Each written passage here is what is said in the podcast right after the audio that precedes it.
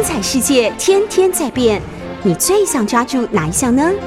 跟着我们不出门也能探索天下事，欢迎收听《世界一把抓》。欢迎收听 News 九八九八新闻台。您现在收听的节目是《世界一把抓》，我是主持人杨度。我们节目也会同时上架到各大 Podcast 平台。您只要搜寻“听说”，就可以随时随地重新听一听这一系列的内容。我们最近讲到了一九四九年之后，国民政府怎么迁到台湾的历史。有意思的是，呃，国史馆出版了1948年到1953年之间蒋介石的日记。那么这几本一共有七本的日记吧？啊，这七本日记其实呈现蒋介石在那个时候的心情。事实上，蒋介石面对的国事如麻，所以国家发生了诸多大事，他只会在日记里面啊简短写上一句。那这一句呢，往往是。解读他心情的很关键的字眼。那么，一九四九年，他充满危机的来到台湾之后啊，他其实是非常不安的。一九五零年六月，我们上次讲到了，韩战爆发以后，美国终于宣布台海中立化，因此他解救了当时即将要崩溃的蒋介石政权跟国民政府。那美国提供台湾军事援助，而且签署了共同防御条约，哈。但是事实上呢，美国给他援助的同时，他也对蒋介石施加了很大的压力。他要求他进行各种军事改革，那包括改变国军的一些决策机制。事实上，国军过去都是很多军头啊，各自控制的一堆军人。可是来到台湾之后，他们过去啊以各个地方山头，比如说广西那边是李宗仁、白崇禧的部队，那来到台湾之后，他们没有基地了。同样的，陕西的或者像胡宗南啊等等，每一个人的部队其实都必须经过重新整编。换言之，再也没有个人部队了。唯一有个人部队的是谁呢？是最早到台湾练兵的孙立人。孙立人到高雄训练军队。训练了一队青年军，而且青年军里面，他还为了收容当时流亡出来的许多年轻的女性，所以成立了女青年大队。事实上，孙立人是非常有企图心的。我们上次也讲到哈，呃，在美国的不断不断接触之下，美国一直鼓动孙立人来主持军政，取代蒋介石，而由吴国桢来主持政治，所以。我们上次也讲到，美国要求蒋介石派吴国桢当省政府主席。那蒋介石当时派他先代理，结果吴国桢非常不满，就去跟美国讲了。好，美国回过头要求蒋介石说：“你怎么叫他当代理省府主席呢？”蒋介石只好一个给三个，让他当保安司令部的呃司令，然后事实上也主持了省政府，他立刻当真正的主席。但是要孙立人主军呢？美国也觉得要孙立人主持军政，那么这个态度是很强势的，所以蒋介石只好把孙立人慢慢提升上来。可是事实上他非常担心，因此在日记里面他曾经写下这样的几个十个字哈，他说：“美国的企图哈，让他感觉可笑亦甚可为也。可笑是指说美国想要用这两个人可笑，亦甚可为是他自己很危险。”很危险，美国要把他搞掉了，是吧？所以他在日记里面写下十个字，说他悲愤哀伤，尽致夜梦气醒。就他悲愤哀伤到晚上做梦都哭着醒来。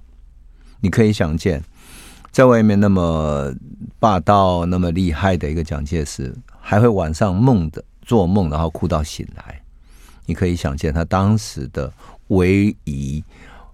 内在的忧虑是多么的深啊！那么当然了，如果蒋介石都可以为孙立人跟吴国桢夜梦泣醒的话，这两个人未来遭遇会怎么样呢？事实上，我们上次也讲到了啊，呃，美国一直在跟孙立人接触，他派了人到高雄去看孙立人，时不时去找他。乃至于孙立人有一个年轻漂亮的女秘书叫黄正，黄正是孙夫人特别找来当她的英文秘书，所以这位英文秘书派到了高雄那边去啊，去训练中心。那在训练中心里面跟孙立人慢慢发展出感情。后来黄正写了一本书，叫做《烽火丽人》。那么在这本书里面，他写出了他跟孙立人的爱情。事实上，他一直埋在心里。在一九五零年代，黄正因为政治案件被逮捕的时候，无论怎么侦讯，他都没有讲。一直到他年纪大了之后，才真正把这整个故事写出来。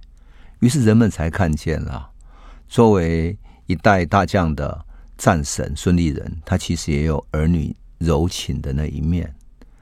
而黄正当他的秘书不久，仿佛美国就知道了，还特别请黄正到台北。美国的办事处那边去请他吃饭，所以黄正觉得很奇怪，她才是一个十八九岁的小女生，怎么美国这边就要请他吃饭？他问孙立人，孙立人说：“没关系啊，你去啊，跟他们吃饭，互相说说话，了解了解。”那因为黄正是在南京念的是金陵女子大学，所以他的英文非常好，是一个贵族的学校，英文非常好，因此他担任了孙立人的英文秘书。也就是说，美国人到高雄的呃训练中心去看的时候，那么黄正一直在旁边，因此他们请他吃饭，事实上也要建立关系的意思。我想讲的是说，美国对于孙立人身边的这些关系，其实下了很深的功夫啊。因此，美国跟孙立人之间一定是有一些相对的秘密的讯息、秘密的管道。因此。美国主管远东事务的助理国务卿鲁斯克，才能够在一九五零年六月初的时候，收到了由孙立人经由什么经由特殊管道寄给他的一封密信。密信里面明白的讲说，他要领导政变，驱逐蒋中正。我不知道这样一封密信是不是跟黄正后来因为政治案件被逮捕有关系，但是我想这是一个很长很长的故事，我需要用一本书来另外写好了哈。这是一个很深的故事，没关系，我们现在先讲的是说，孙立人在密信里面明白的讲要驱逐蒋中正，请美国给予支持，但是呢，问题在于他没有能够讲出一个具体的计划，所以。鲁斯克，我们说过了，上次讲过，他在看到这个信之后，马上跟国务卿艾奇逊报告，然后转知到杜鲁门总统。但是，当然后来，也就是当年他六月收到，可是六月二十五号，韩战就爆发了。一爆发之后，这整个计划就改变了。但鲁斯克在一九九零年接受《中国时报》的《时报周刊》记者杜念中专访，他讲出来了。我们上次也讲到了，他后来知道孙立人还活着，一脸惊愕的表情。所以你就说啊，可以想见，事实上孙立人兵变的这个传闻一直在蒋介石，乃至于后来蒋介石处理孙立人的案件的时候，那就是一个他的说法，说孙立人通匪啊。然后，但是呢，背后真正的原因，其实是因为孙立人曾经跟美国议论兵变。也就是蒋介石一开始知道孙立人是跟美国通的，可是后来用匪谍的罪名逮捕他，为什么？因为跟美国互通，怎么可能会变成罪名呢？所以他必须用另外一个案子去把他卡死。当然，美国在韩战爆发后，就在台湾成立了远东防卫战略上的一个要塞嘛，哈。那鲁斯克呢就回复孙立人说：“你要打消政变的念头。”韩战爆发了。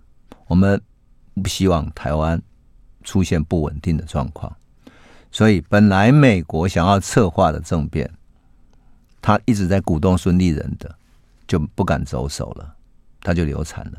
当然，我们必须讲说，韩战就彻底改变了台湾的命运。六月二十五号韩战，六月二十七号美军的第七舰队就巡防到台湾的基隆跟高雄了，他很怕台海发生战争。很怕北韩攻打南韩之后，大陆也来打台湾。看到美军来协防台湾，蒋介石高兴的不得了。他真正的希望是什么？是发生第三次世界大战。如果世界大战的话，一定是美国跟苏联这两个最大的阵营嘛。因为事实上，美国跟苏联在德国已经进行了切割，在欧洲已经切割了许多的板块，有变成社会主义跟资本主义两个阵营的极端的对立起来，在世界各地。所以最后的结果一定是苏联跟中共联手，而台湾跟美国联手。那么一旦美国打垮了苏联，国民党当然就可以跟着美国反攻大陆，打回到大陆去。所以。蒋介石当时的如意算盘是什么？他要参加韩战，最好派兵从鸭绿江一路可以打回去，打回到东北的老家。而东北当然是中共从东北起家的嘛，是不是可以从东北打回去呢？他是这样的一种如意的算盘。所以啊，蒋介石一再向当时的联军统帅麦克阿瑟说，他要派出军队参加韩战，而且呢，蒋介石还召集孙立人。召开紧急会议，要动用孙立人训练的青年军派到韩国战场去。那当然，他也认为说，美国人很相信孙立人勇敢善战、能打仗，所以他希望派孙立人去打仗。这真的是一个非常好的计谋。一方面是美国信任孙立人，另外一方面，孙立人的青年军一旦派到韩国战场去。孙立人在台湾就没有兵可以用了，哪来的兵变呢？当然了，这是他们彼此之间各种计谋的应变措施。但是当时麦克阿瑟其实很希望蒋介石派军来参战，他也很欣赏孙立人，但是美国总统罗斯福跟国务卿艾奇逊都反对，所以最后呢，蒋介石没能够如愿。那韩战就这样子决定了韩国分裂的格局。美国从韩战这里也开始划定一条从东北亚到南亚的冷战的围堵防线。这个围堵防线现在我们称为第一岛链哈。那世界性的冷战体制就从此确立起来了。台湾因为这样被划入整个资本主义阵营，形成一个冷战对立加上原来内战对立的二体制的对立结构。所以，有人就称说，台湾两岸现在局势的形成，一方面是内战所构成的，另外一方面，内战之后可能继续战嘛，哈，所以就很快会解决。但是，冷战使得两岸的分裂凝固化了，那么这个岛链就从韩国、日本、台湾、菲律宾、越南等等。所以当时美国在亚洲有三个分裂国家的战争，一个是韩战，一个是台湾。就是台湾跟大陆台海的战争，一个是越战，南北越也在打仗。就因为要画这条岛链，所以美国从这从这几个地方在打内战的。由于韩战的关系，那么美国就决定全力支持蒋介石政权了，美元也开始来到了，所以台湾经济开始有了转机，台湾安全也从此有了保障。蒋介石有保障以后，他就开始。觉得吴国桢或者孙立人其实是非常危险的，对他都是威胁，因此他一定要培养自己信任的人。培植谁呢？他培植自己的儿子蒋经国。他也不信任军人、军队这些军头们，所以他学习苏联在军中搞一个总政治部，用政治部来控制军中的思想，作为军中的情报部门。这个让蒋经国直接领导，然后在总统府，他搞一个资料组，资料组直接从总统府去统筹原来的中统、军统、调查局、警备总部等等，还有保安司令部等等这些所有的特务的系统，乃至于所有的情报资料，所以等于用总统府的资料组，它其实就是一个组，但是它可以控制所有的特务跟情报系统。他等于明确的告诉所有的特务，以后全部归蒋经国来统筹了。对吴国桢来讲，他当然知道他的处境在改变。韩战之后，美国的态度就不再那样了，但是他很执着自己的信念，他也还是认为说美国一定会支持他，所以他决定做一个开明民主的省主席，他觉得这样才符合美国的要求。而且他认为民主法治才是治国的正道，像国民党过去那样贪污腐败是没有办法治国的。可是蒋介石父子对于政治的控制，其实已经不比大陆时期了。一九五零年其实也很不容易，因为蒋介石知道内外局势非常困难，他还是想进行台湾的地方选举，用地方自治来拉拢台湾的地方民心。事实上，当时真的农工部门之间都非常的困难，生产停滞，那台币才刚刚开始进行改革。而民生呢，还非常凋敝，那各国对于台湾海峡，尤其对于国民政府的信心非常薄弱。你这个时候还想要举行地方自治的选举，其实是有点危险的。但是蒋介石为了拉拢地方人心，所以他要进行地方选举，可是他又不放心，所以在举办地方议会选举的时候呢，蒋经国。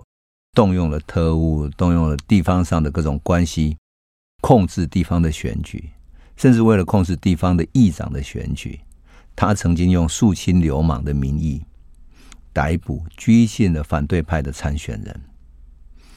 这个其实我在小的时候在台中，我就听过我父亲啊，或者台湾的。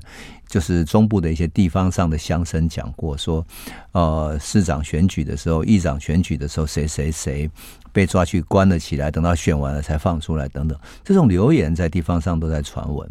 那么具体的来讲，就是有一次基隆议长选举的时候，有两个议员被特务绑架了，拘禁在旅馆里面，直到他们同意圈选中央指定的人当上议长，才释放出来。当然，这一点非常让吴国楨非常不满嘛，他就去跟蒋介石报告说：“这蒋经国干这样的事情，这破坏地方的选举。”吴国楨难道不知道蒋经国的意志就是蒋介石的意志吗？他当然知道，可是他还是要去告状的。但蒋介石呢，反而不是他的意，不是支持他的意见，而是要他多支持协助蒋经国。然后还跟他说：“你如果想辞去省主席的话，你辞了好几次了，没关系，你要不要去当行政院院长？只要你好好支持蒋经国就可以了。”但是这个事情被吴国珍拒绝了。所以在地方自治，在一九五零年特别推行地方自治的时候，事实上是有点为难的，也就是在一种很困难的处境底下进行的。而事实上，蒋介石父子又想要控制这种地方的选举。所以，一九五零年七月开始，台湾省第一届县市议会跟议员的选举。十月十五号，台湾省第一届的县市长选举。台湾全省二十一个县市分八期办理，你就可以想见多么难。后来啊，在蒋介石日记里面曾经出现过那一年啊十二月的时候，台中市长的选举非常激烈。那么在日记里头，蒋介石记载了。市长选举当时有三个候选人，国民党的候选人是谁呢？是林金彪，国民党的哈。他本来是台中市的参议员，也是副议长。他继续参选，而且当选了第二跟第三届的台中市长哈。这个算是一个地方上的角头人物。那两个无党籍的候选人呢，叫杨基先跟廖朝洲，这其实都是地方上的势力，因为廖家在台中确实是一个非常有势力的家族啊。那杨基先是台中鹿港那一带的世家子弟啊，他的叔父就是台湾省的民政厅厅长，叫杨肇嘉。两边竞争非常激烈，结果第一轮投票三个人都没有过半，要做第二轮投票。那国民党非常担心，为什么？因为这个无党籍的杨基先比国民党提名的杨金标，他票数多出了三十八趴，所以国民党一定会输掉中部第一大城市台中市的宝座嘛。蒋介石很注意，他也发现说杨基现在竞选的过程中有批评国民党的这种言论，所以党内的高层就跟他警告说：“哎，有这样的一个事情。”那么。那一年十二月二十七号，他发了电报给省主席吴国桢，要吴国桢联络杨基先自动退选。结果电报发出去之后，蒋介石立刻就后悔了，他认为自己好像不应该干涉选举，所以他在日记里面记载着说：“事后甚觉处置不当。”但其电已发，驷马难追，只有听之，就是看看后续吧。哈，容待情势推移，再定补救之道。他觉得已经决定都已经决策做了哈，驷马难追。有意思的是，第二天呢，吴国楨当面就跟蒋介石报告了说，说我去跟杨杰杨基先讲好了，他态度非常良好，愿意退出选举。这下蒋介石都觉得不好意思了，他就跟吴国珍说，这个事情还是再考虑考虑，因为呢，其区在我也。他日记说，他的这种不对的地方是我哈，是我不对，其区在我也。他反复思考之后，第三天哦，十二月二十九号，他决定让选举依法进行，所以就电告吴国珍说：“令令林阳照常竞选，不加干涉也。”他就马上告诉吴国楨了。结果十二月三十号的时候，他在日记里面写说：“甚觉日前干涉台中市长选举，勒令杨某退出之非法，尤其是对方表示遵旨自退时，更为不安。”所谓行有不谦，于心则馁矣。所以，这个就是说，哈，他自己也知道他自己不对了。一九五一年一月的时候，一月七号嘛，市长选举第二轮投票，结果杨基先果然高票当选。有人就称赞说啊，事实上蒋介石在这个时候天人交战挣扎，还是有反省的。可是就反省的事情来讲的话，事实上。杨基先的选举，以及蒋经国之介入地方议会的选举，这是确定无误的。当然，吴国楨在这中间是非常为难的。一方面，美国《时代》杂志称他是民主先生，可是蒋介石又要叫他去劝退人家，所以你都可以想见他内心是多么不满。所以他自己只好发脾气啊，提辞呈。当然，蒋介石也对他不满啊，因为。他不见得那么听话，他只听美国的，他是美国来在这儿是听美国意志的，所以事实上吴国楨的处境越来越艰难。到了一九五二年复活节那一天哈，他带着妻子跟仆人哦，从台北到日月潭。那么吴国珍中午在台中的一家餐厅吃饭的时候，一走出来。他的司机脸色惨白的跟他说：“车子的前轮跟轴承连接的地方，螺帽就是锁住有一个螺帽哈，竟然全部松脱了。很显然，车子被动了手脚。如果继续往前开的话，到了往日月潭的山路上，车轮可能会掉落下来。车轮掉落就为什么？就是车轮那车子就会发生意外，可能会翻车。你想在山路上，如果是下坡的时候，那是多么危险！”吴国生冒了一身冷汗，他知道这是有人要暗杀他的前兆了。这时候他心想：如果继续留下来的话，这样的暗杀或者这样的暗中的手段一定不会停止的，所以更加坚定要辞职了。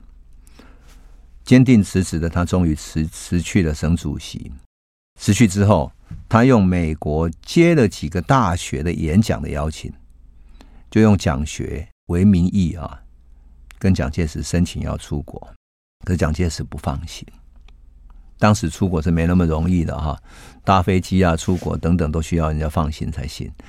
所以美国几度施压之后，最后蒋介石才放心。但是蒋介石不让他的家人全部走，他最小的儿子被留下来台湾，留下来台湾等于是像人质一样了。那么为了什么？为了避免他出国之后公开的批评国民政府。一直到隔年，他的儿子才获准到美国去。他的儿子一到美国之后，吴国楨火力全开，开始批判国民党。最后，他这一生从这一次离开之后，从来就没有回过台湾。吴国珍最终在美国教书研究以终。那他后来还有什么际遇呢？我们回头再来继续诉说。欢迎回到九八新闻台《世界一把抓》，我是杨度。我们讲到了吴国楨到美国之后。教书研究已终，可是他对于蒋介石父子的批评一直不断。晚年的时候，有人传说他要写回忆录，当然后来有人也写文章哈，说当时有一个作家叫江南，江南就是写过《蒋经国传》的作家。他写了《蒋经国传》之后，曾经访问吴国楨，访问了很长的时间。访谈之后留下了，听说有上百卷的录音带啊，那要写吴国楨传，可是呢，江南还没有写《吴国楨传》，就被竹联帮的帮主陈其礼给枪杀了。江南案在当年哈可是震撼一时，因为等于江南案在一九八四年发生的时候，影响了台湾的政局。蒋经国在江南案发生之后，有人传说是呃蒋孝武或者蒋孝勇找了安全局的人，然后又找了黑道去美国枪杀了作家江南。在美国枪杀，你想美国是何等的不满？当然有人说江南是因为写了《蒋经国传》而被杀的，还有一说是他是做了三面间谍。我想一个作家去做到间谍，这是可能性是很低的，因为作家很可能把所有的内情都写出来，怎么会有人找他当间谍呢？未来如果他把所有内情都写出来，那这种间谍的内情还能看吗？所以各国的间谍应该不会去找作家干这个事情的。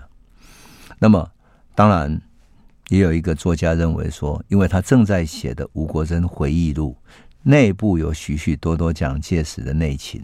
那吴国楨是在国民党内，特别是在国民党内的派系里，他属于宋美龄这一派的，所以他有许许多多的资料是非常机密的，特别是跟美国有关系的，所以才会发生江南案。事实上，我常常说哈。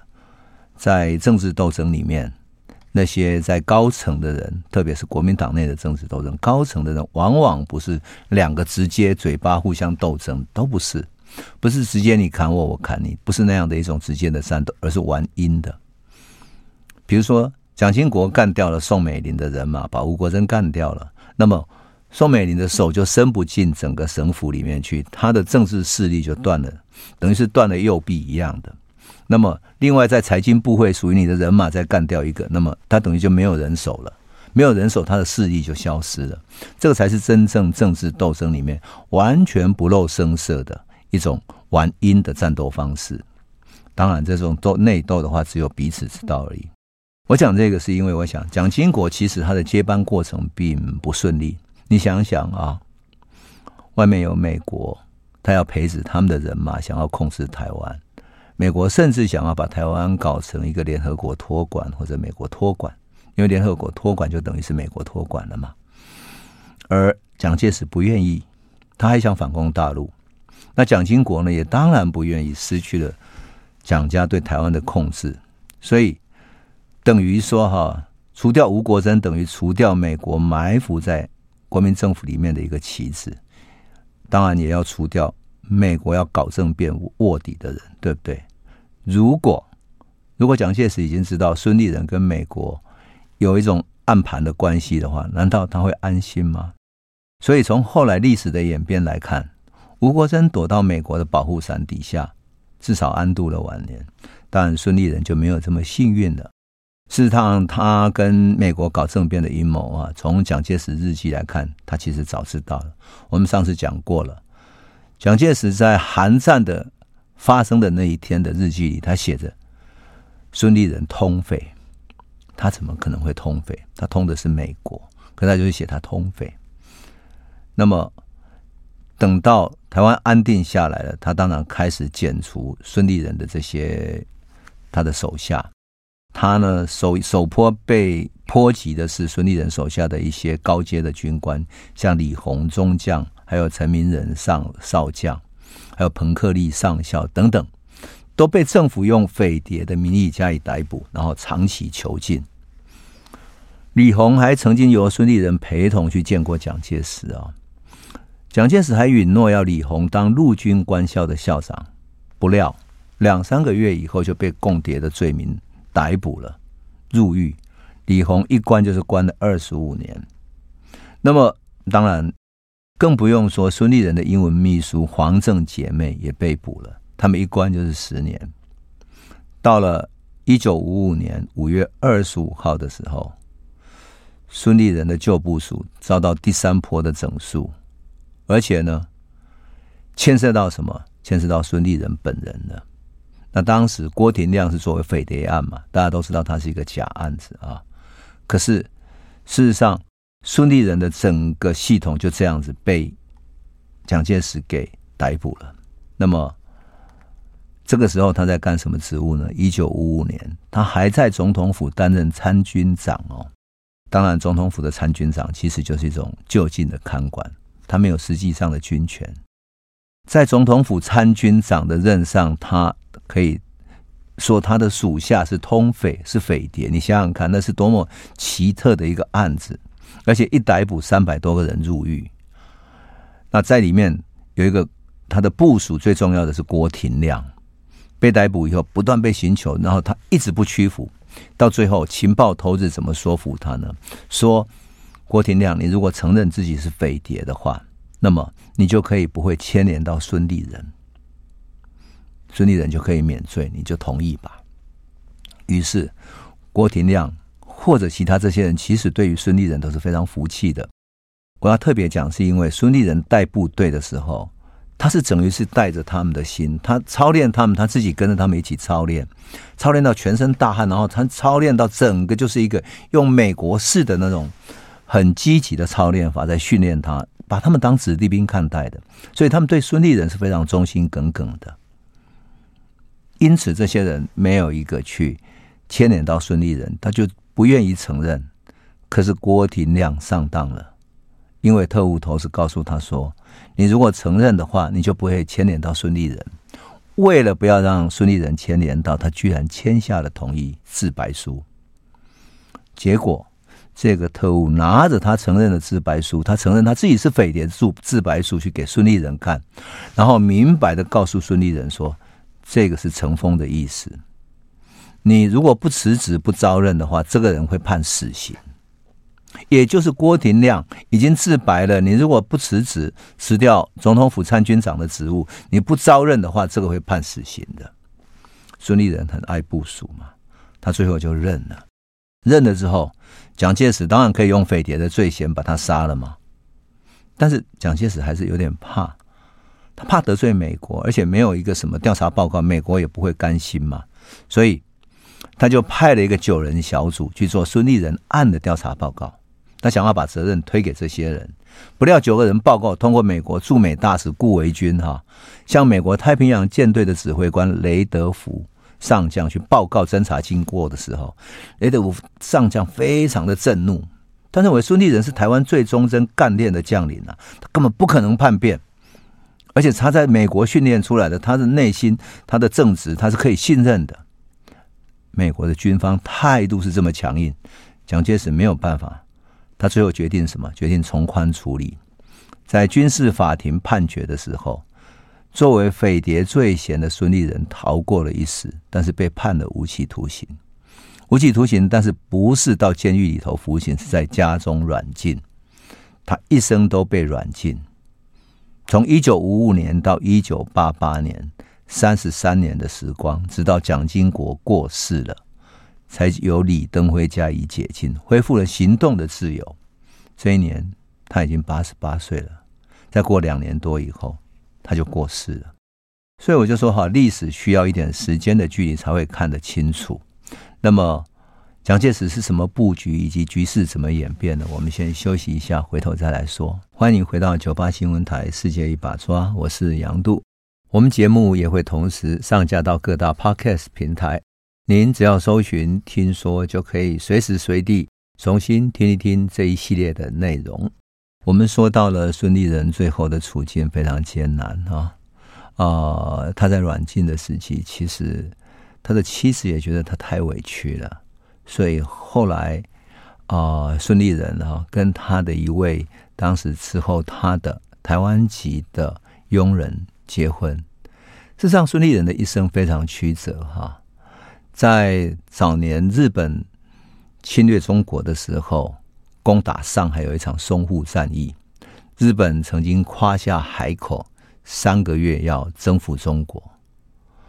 所以当时国民政府把日军引到上海去作战，打了一场淞沪战役的时候，那是打得非常之惨烈，死伤狼藉。而孙立人当时作为年轻的军官，也带领了他的部署。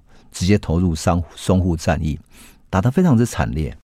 那最后他身体身受重伤，被救了出来，但是已经不省人事了。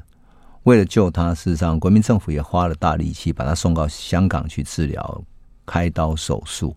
可是这一段时间，他的生死不明，他的家人也不知道，所以他当时结婚的妻子就逃到南方去了，然后在庙里面住着，因为整个国民政府在逃难之中嘛，在庙里面住着，天天在庙里面念经祈求他可以平安，但是两两个都完全联络不上了，所以最后孙立人是身体慢慢复原之后，才回到了祖国，然后回到了湖南那边去，然后在庙宇里面找到他的太太，是这样一种曲折的情况，因此他太太后来无法生育，无法生育。一直对孙立人感到抱歉，所以他就劝孙立人说：“你就不如啊，这个就近照顾你的佣人啊，你就娶了她，为你留下一个后代吧。否则你无后，我实在是对不起你。”就这样子，孙立人啊娶了这个他后来的佣人，然后啊生下了几个孩子，孩子也都非常成器啊。后来留学到国外去，成为学者等等，非常的杰出。但是你回头看这段历史的时候，你就发现说，孙立人也好，吴国楨也好，仿佛这些人物都是大历史里面所安排下来的，就是他的命运是不由自主的，不由自主的被大局牵着走。当美国决定要协防台湾的时候，他就保证了台湾的安全，而蒋介石也安全了。当美国对蒋介石不信任的时候，这些旗帜就被美国挑动起来。挑动起来，成为美国的旗帜，想要来呃阻挡台湾，然后把蒋介石赶走。一开始孙立人也没有同意，因此美国并不完全觉得他可以控制，他只觉得能够控制了吴国楨，但是军方没有。可是韩战爆发之后，整个局势就改变了。所以说，我就觉得大历史里面，人仿佛是大局之下的一个小小旗帜，命运是不由自主的。当然。说真的，美国对于台湾的控制不是始于一九五零年代啊，从一九五零年代乃至于更早之前，国民政府在对共产党发动内战的时候，也是控制着国民政府的军事啊，控制着武器等等。因此，美国对于蒋介石信不信任，关乎到他的生生存。而一九五零年之后，美国事实上也很想控制台湾，所以通过美元啊，他控制了各种预算，控制军方的结构等等，这些呢，在历史上都有直接的记载。我想我们以后可以慢慢诉说。但是我想讲的是说，美国到今天，他依然对于台湾想要紧紧控制着，所以在台湾的政局里面，包括了台湾在野党、台湾的。嗯，民进党、国民党也好，事实上它都有千丝万缕的关系。因此，即使到今天哦，国民党在跟民进党的选举里面，事实上在蓝白合的过程中，也就是即使到了近现代啊，在蓝白合的过程中，许多人都认为说这中间有美国的痕迹在内。那至于那些痕迹是什么呢？当然有人疑虑说，哦，蓝营的里面有一些人是跟美国比较亲接近的，所以接受了美国的要求，做了什么什么事情等等，有许许多多的谣言。但是，我想这就是等待以后的大历史来解谜了。我们现在也很难说啊，谁是谁这样。但是，我觉得历史未来会解谜。可以想见的就是说，美国在二零二四年的大选里面着力非常之深。好，着力即使是再生，但是在大历史里面哈，我们也可以看见，就是说国民党当时到台湾的时候，其实是在大陆上打到已经无路可跑，然后渡海而来，台湾是最后的基地的。本来国民党在台湾展开了白色恐怖时期，逮捕了许多政治犯。啊，然后这些政治犯因为有共产党的背景，有共产党的党员身份等等，本来判了死刑，但是有意思的是什么？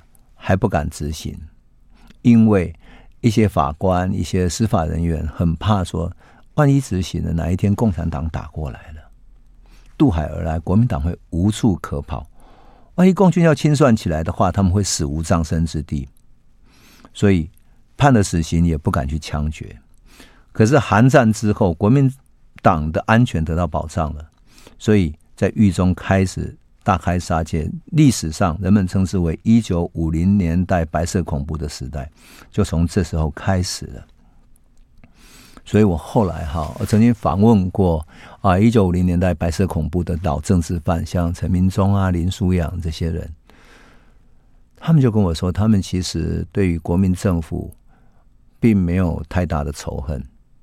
因为他们作为红色的革命者，看到当时的局势，国民政府已经风雨飘摇了，所以中共曾经给他们下的命令是，要保存台湾的电力啊、资源啊，所有的这一切。为什么？因为共军即将渡海而来，很怕国民党把所有一切破坏，未来难以收拾。他们就听了这样的命令，而事实上，国民党的风雨飘摇也使得。共产党在台湾的地下党扩大发展，发展的里面有太多的这些当时的投机分子，他们认为反正共产党很快渡江了，你不早一点投入的话，未来没有位置可以坐，所以共产党扩张太快，然后最后等到国民政府慢慢稳下来之后，很快就被破获了。所以一九四九年到一九五零年代，整个白色恐怖破获的速度是非常之快的，因为。他们扩张太快，然后没有经过这种严格的筛选。有意思的是说，事实上国民政府对于这些人还不敢大开杀戒，可是真正大开杀戒是韩战以后，因为他稳住了。因此，老政治犯往往说：“我们并不恨国民党，也不恨国民政府，因为共产党就是要来搞革命的，我们要推翻国民党，我们要换国旗的人。”我们这些换国旗的人是要搞革命的人，所以我们被杀是应该的。如果有一天国旗换了，我也会清算国民党以前对共产党的屠杀。那么我们是准备做烈士的。他唯一恨的就是说，因为美国来了，所以他认为是美国的冷战政策才使得他们被杀。这一点是我觉得非常有意思的，就是说，我们后来在阅读白色恐怖这段历史，乃至于阅读二二八这段历史的时候。常常有一个现象是说，仿佛这些人都是无辜的，但是事实上，嗯，包括了返校也好，或者其他的这些，嗯，白色恐怖时期的历史叙述，二二八的历史叙述，往往都把他们当成无辜的，但其实不是。我想讲的是，在这样复杂的历史背景之下，我想听过这一集的朋友应该知道，其实历史背景是非常之复杂的。有美国，有中共，有苏联，有韩战，整个大历史的背景是非常复杂的。因此，把它轻易归诸于仿佛一群无辜的年轻人，然后因为信仰民主自由而而牺牲。我想这是一个对历史的误解，也就是把烈士当成了无辜者，而这些烈士他们所认知的，特别是一九五零年代的牺牲者，他们认为韩战才是他们决定命运的关键。而韩战又决定了台湾的许许多多的社会生活，包括了哪几个方面呢？包括了我们的饮食习惯，来自于我们的牛肉面。那牛肉面有些什么故事呢？我们下一集再来为你诉说了。